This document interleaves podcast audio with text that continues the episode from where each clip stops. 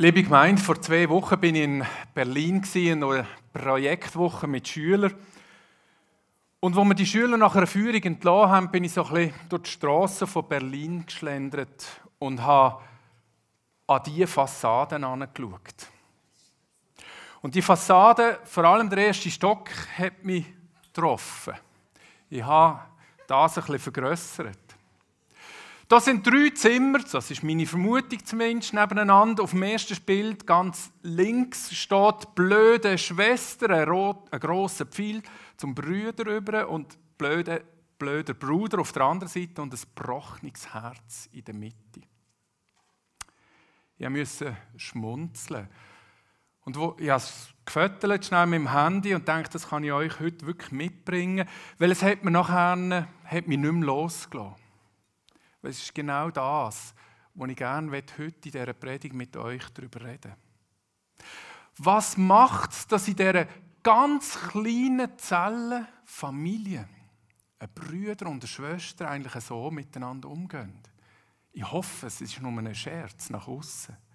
Aber da ist eine Kluft dazwischen, da ist ein ganzes Zimmer dazwischen, da ist ein Wertung dazwischen, blöder Bruder, blöde Schwester, da ist ein zerbrochenes Herz in der Mitte.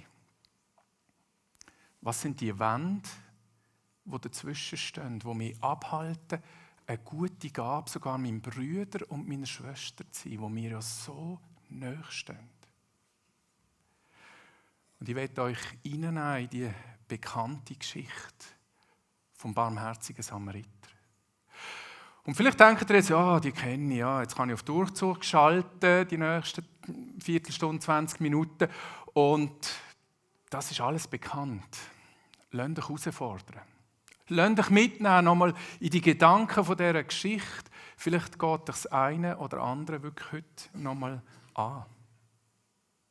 Ich mache es heute so, dass ich die Bilder von Käse de Kort aus dieser Bilderbuchbibel euch äh, zeigen werde.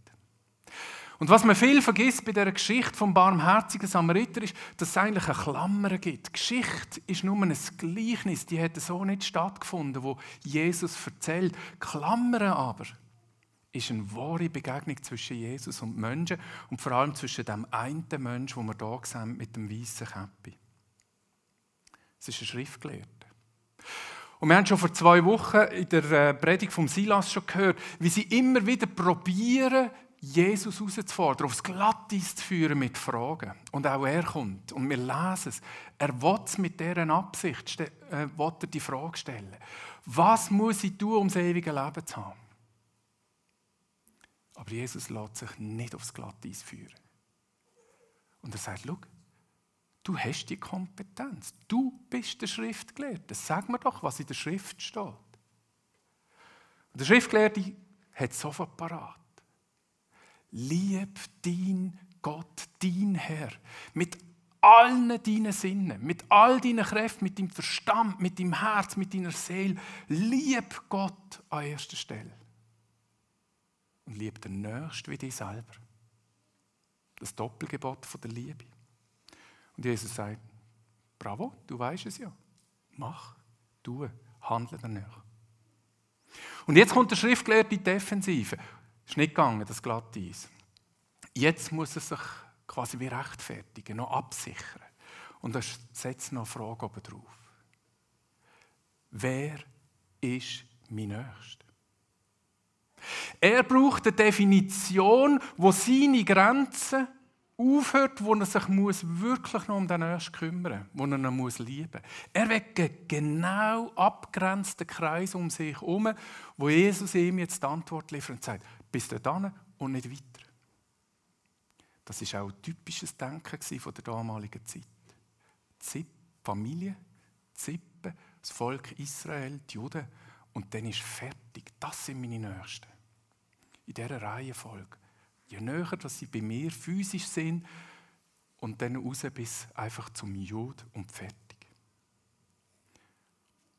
Das ist aber nicht das, was Jesus ihm als Antwort geben will sondern er erzählt jetzt die berühmte Geschichte.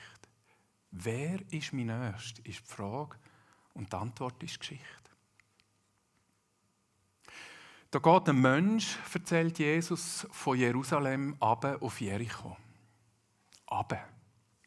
Es sind etwa 900, rund 900 Höhenmeter von Jerusalem ab auf das Jericho. Es sind etwa 27 Kilometer Distanz. Es war ein Tagesmarsch und es ist für alle Zuhörer in dieser Zeit sofort klar gewesen, was Jesus da sagt. Das ist ein gefährlicher Tagestrip Das hat man gewusst. Und er hat gesagt, und ein Mensch ist unterwegs, ein Mensch, nicht ein Jude, nicht ein Samaritaner, nicht ein Römer, nicht ein Ägypter oder irgend sonst etwas definiert, sondern ein Mensch ist unterwegs auf dem Weg und wird überfallen. Er liegt neben der Straße am Schluss. Wir lesen, sie nehmen ihm alles weg. Sie nehmen ihm Kleider weg, lassen ihm hier noch Untergewand. Und man sieht es auch, sie haben Knüppel dabei, wunderschön dargestellt hier.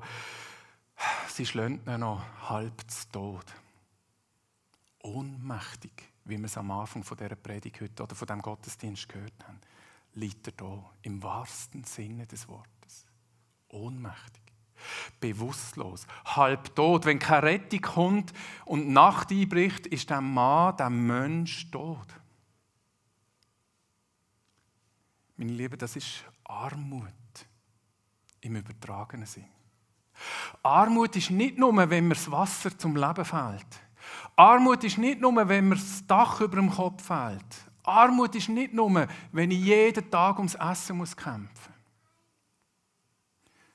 Armut ist auch, wenn mir meine Identität geklaut wird. Armut ist auch, wenn mir meine Würde als Mensch genommen wird von Räuber. Und die Armut die sehe ich tagtäglich. Und ich bin überzeugt, du auch, hier in der Schweiz. Aus meinem Erfahrungsbericht ist Armut dann, wenn der Schüler daheim hockt und sich in sein Zimmer eingeschließt, über Tage Depressionen hat, die Eltern nicht mehr aneinander kommen und er nicht mehr in die Schule zurückkommt, weil er so voll Scham ist, dass er sich nicht mehr aus dem Zimmer rauswagt. Das ist Not. Das ist, wenn ein Mensch vom Weg abkommt und neben dem Weg liegt, weil er unter Träuber gefallen ist. Es ist die Schülerin, die einen Medikamentencocktail nimmt, wo es mir gerade strausset und die würde flach liegen, wenn ich das alles müsste verschreiben, notabene müsste nehmen. Aber sie muss den ganzen Cocktail nehmen, dass sie einigermaßen durch 24 Stunden durchkommt. Weil sie sich in dieser Welt nicht mehr zurechtfindet. Weil Panikattacken sie immer wieder gefangen nehmen und ihre eben die Würde und Sicherheit und Identität rauben.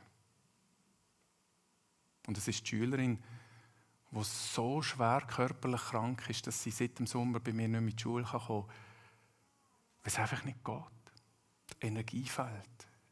Krankheit ist der Räuber, der die Energie nimmt.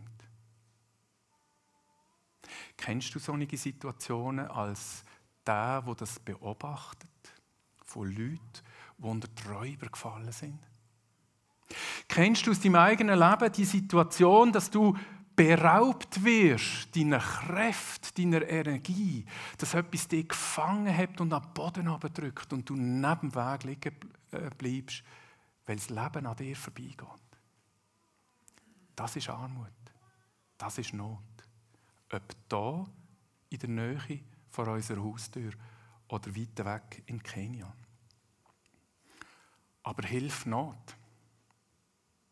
Da kommen zwei Figuren am Weg entlang. Der eine, oben schön gekleidet, wunderbar, ist ein Priester und der andere im grünen Gewand, unten ist ein Leviten-Tempeldiener. Auch sie sind von Jerusalem aber unterwegs nach Jericho. Das heißt, fort von ihrem Dienst, sie haben fertig ihren Dienst beendet im, im Tempel und gehen vielleicht heim zur Familie und sind dort unterwegs. Und ich finde es faszinierend, wie Kirsten Kort das darstellt. Schaut mal den, den, den Priester an, der würdigt den nebendran keines Blicks. hochmütig, stolz geht er an dem vorbei. Keine Zeit. Kein Interesse. Geht mir nichts an, berührt mich nicht. Ich habe nichts damit zu tun. Vielleicht sieht er ihn nicht einmal, weil er nicht einmal den Blick für das hat. Vielleicht sagt er auch am Schluss, wenn man ihn würde fragen, warum bist du vorbeigelaufen? Ja, ich weiß ja nicht, was das für einen ist. Ist es einer, wo ich nach dem Gesetz mit darum kümmere, ein Jod? Könnte ja aber auch ein anderer sein. Vielleicht ist er schon tot und wenn ich ihn anlänge als Priester werde, ich unrein von dem Gesetz her und habe wieder x Aufgaben, um mich rituell wieder reinigen das kostet mir so viel Zeit, dass nachher quasi meine Freizeit, bevor ich wieder in den Dienst rauf muss, in den Tempel vorbei ist. Und der Levit, unten der Tempeldiener, der hinten reinkommt, der schaut wenigstens noch. Aber schaut, er haltet nicht inne. Es ist so eine Bewegung in diesem Bild. Inne. Auch er sieht schnell, läuft weiter. Vielleicht sind seine Gedanken, wow, das ist gefährlich da, ich weiß es ja. Das ist vielleicht nur eine Falle für mich. Die Räuber hocken noch hinter dem Fels. Das ist mir ein zu grosses Risiko. Und ich könnte ja den Vordermann aus dem Auge verlieren und dann könnte ich, wenn ich unter die Räuber komme, nicht mehr nach Hilfe schreien, weil der schon um den Stecken ist. Vielleicht würde er uns auch zur Antwort geben, wenn wir ihn würden fragen, warum hast du nicht angehalten? Obwohl du ihn gesehen hast, würde er vielleicht sagen, hm, schwierig. Mein Chef ist gerade vorne durchgelaufen, oder? Und der hat nicht geholfen. Und ich, der Untergebene, der Tempeldiener, ich helfe jetzt. Das ist peinlich. Das wird schwierig in der Beziehung zu meinem Chef. Im übertragenen Sinn. Gesellschaftliche Normen. Kennen ihr so Situationen? Gleichgültigkeit? Augen zutun vor der Not, wo wir vor unserer Haustür vielleicht sehen. Keine Zeit, kein Geld, gesellschaftliche Normen, wie stehe ich da? Oder das Risiko ist mir einfach zu groß. Es ist vielleicht gefährlich. Oder sogar, ich werde im Spott ausgesetzt. Ich kenne so Situationen, wo ich manchmal wirklich weiterlaufe. Wo ich wüsste, da müsste ich. Aber es gibt Gründe, die mich zurückhalten. Da kommt aber ein dritter. Und ich finde die Bilder einfach so faszinierend. Schaut mal, was da passiert. Da kommt einer auf dem Esel zu reiten. Er steigt von dem Esel ab und haltet an. Übertragen, er steigt von seinem hohen Ross ab, nicht wie der Priester, der hohen Hauptes da vorbei marschiert, stolz, arrogant vielleicht, er kommt von seinem höheren Ross oben ab, im wahrsten Sinne des Wortes. Haltet an. Er nimmt sich Zeit. Er geht, kommt vom Weg ab. Und schaut, seine Gestik ist fantastisch. Er hat offene Augen und die Hand ist im Maul. Entsetzen packt ihn. Und dann Erbarmen. Ich sehe das.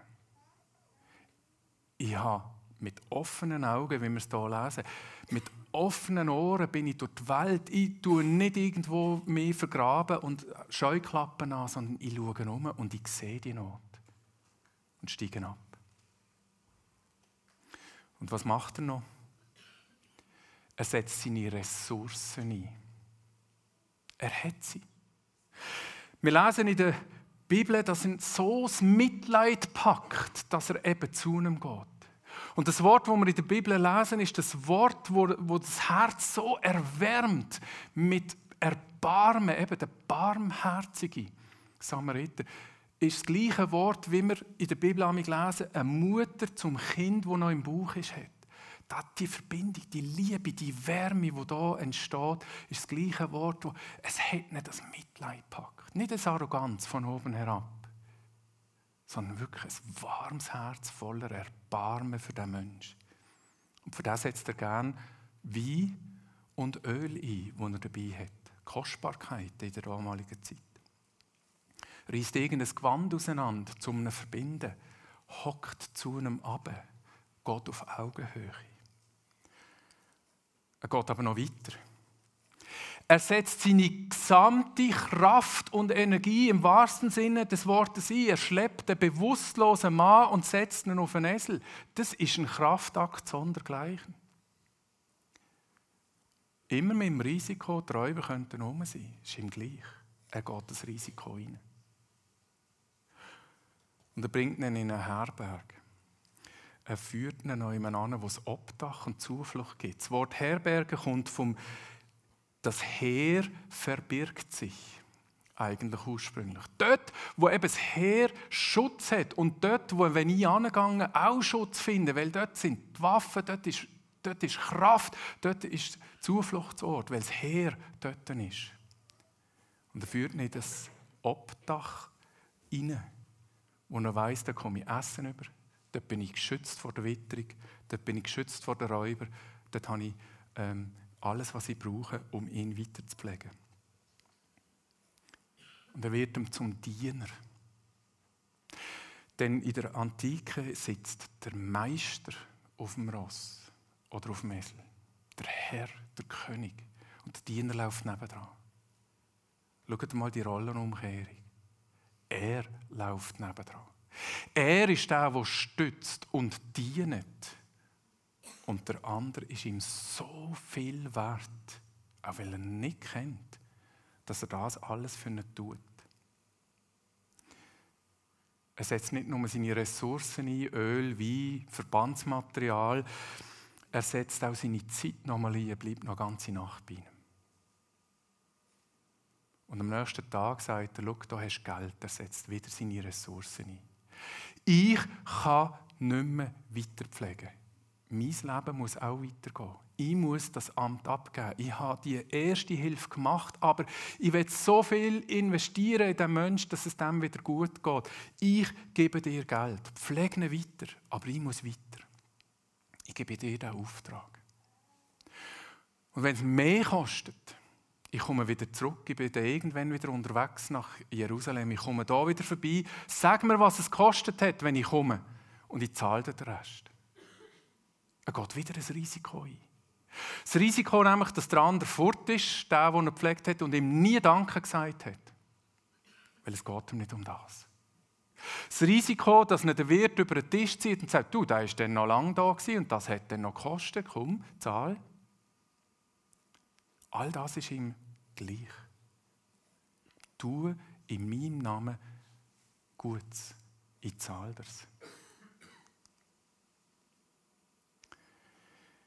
Wir haben angefangen mit der Frage, wer ist mein Nächster?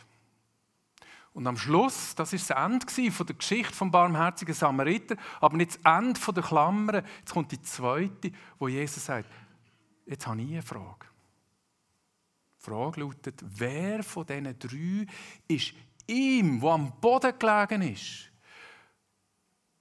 am nächsten gekommen und zum nächsten geworden? Wer ist mein nächster definierter Zustand, wo ich genau abhökeln kann, da ist es, da ist, uh, da ist Grenze, der gehört nicht mehr dazu. Und Jesus sagt, nein. Es geht um eine Haltung und aus dieser Haltung heraus kommt eine Handlung, eine Dynamik. Wem wirst du zum Nächsten? Jesus tut Subjekt und Objekt vertauschen und nimmt den Pharisäer, den Schriftgelehrten hier in die Verantwortung, die nichts mehr sagen kann. Wir wissen nicht, ob er es begriffen hat. Man kann nichts mehr sagen. Ich finde die Frau noch interessant, da, sie kommt ein bisschen näher. Am Anfang ziemlich zurückgehalten im Hintergrund. Vielleicht hat es bei der, vielleicht will Käse der Kort sagen, andere haben es vielleicht begriffen. Ich weiß es nicht. Aber sie kommt näher, sie hat ihren Mann, da ist Nähe entstanden. Bist du bereit, bereit näher zu kommen? Nächsten zu werden und nicht zu fragen, wo ist der Kreis von meinem Nächsten. Kenia ist zu weit weg, das ist nicht mein Nächster. Es muss tun sein. Um das geht es nicht. Wem wirst du zum Nächsten?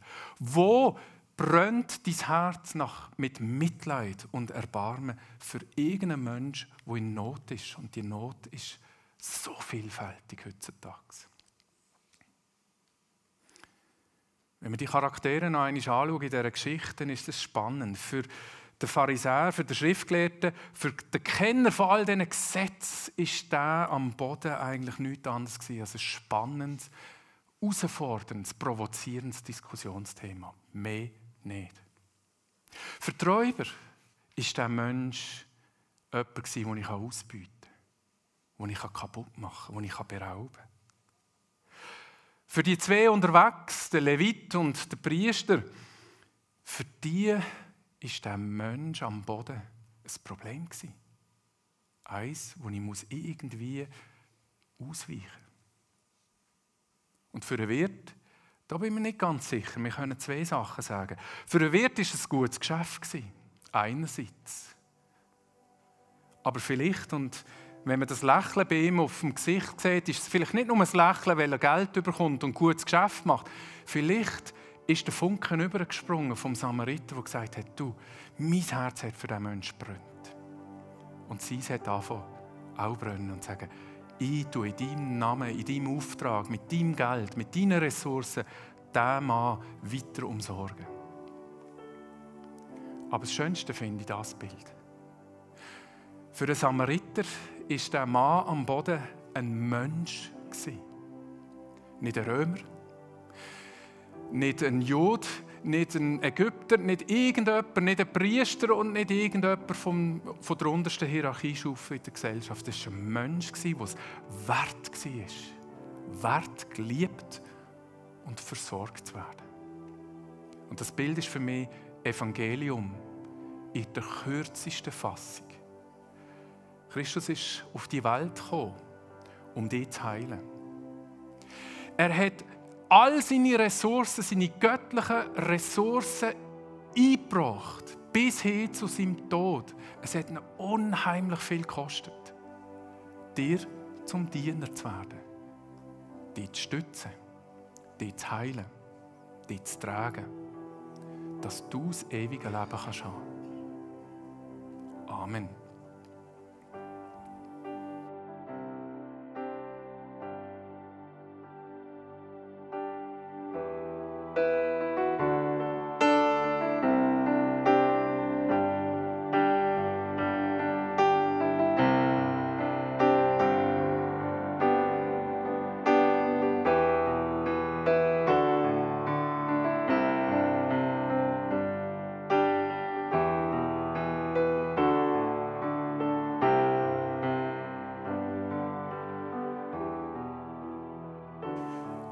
Wir haben angefangen mit blöder Bruder, blöder Schwester und einem gebrochenen Herz in der Mitte. Wie bist du heute da? Bist du da als der, der am Boden liegt, mit gebrochenem Herz, geraubter Identität, geraubter Würde und grosser Not und Ohnmacht? Dann werde ich dir einfach zusprechen, Gott schickt barmherzige Samariter. Er ruft Menschen in seinen Dienst hinein, um an dir Gutes zu tun mit dem, was nicht zur Verfügung steht. Und vielleicht bist du heute da und lässt dein Herz wieder neu füllen mit Mitleid, mit Barmherzigkeit und sagst, ich weiß, wo ich so Leute am Boden sehe. Sei es in Kenia, Lateinamerika oder sonst wo, oder in deinem beruflichen und familiären Umfeld. Lass dich packen. Lass dir erfüllen. Lass dir das Auftrag sein. Das wünsche ich euch. Wir werden still zum Gebet. Vater allmächtiger Herrscher, danke. Danke bist du mit uns immer wieder auf diesen Wegen von oben nach unten, wo wir unterwegs sind. Dann, wenn wir unter Träuber fallen wenn uns etwas geraubt wird, wo uns es so ab Boden drückt, dass wir nicht mehr können. Du bist mit uns und schenkst uns Leute, die an unserer Seite sind und uns helfen und uns versorgen in deinem Namen. Danke, Herr, rüstest du uns immer wieder aus als Menschen, die ein Herz haben, offene Ohren, offene Augen im Leben unterwegs sind und das Leid und die Not und die Armut sehen und sich bewegen lassen. Ressourcen einzusetzen. Leute zur Herberge zu führen und andere zu beauftragen, für die Leute da zu sein, wenn wir es nicht selber können. Schenke uns das immer wieder neu. Schenke uns deine Kraft und die Segen für die kommende Woche. Lob, Ehre und Preisung dir dafür. Amen.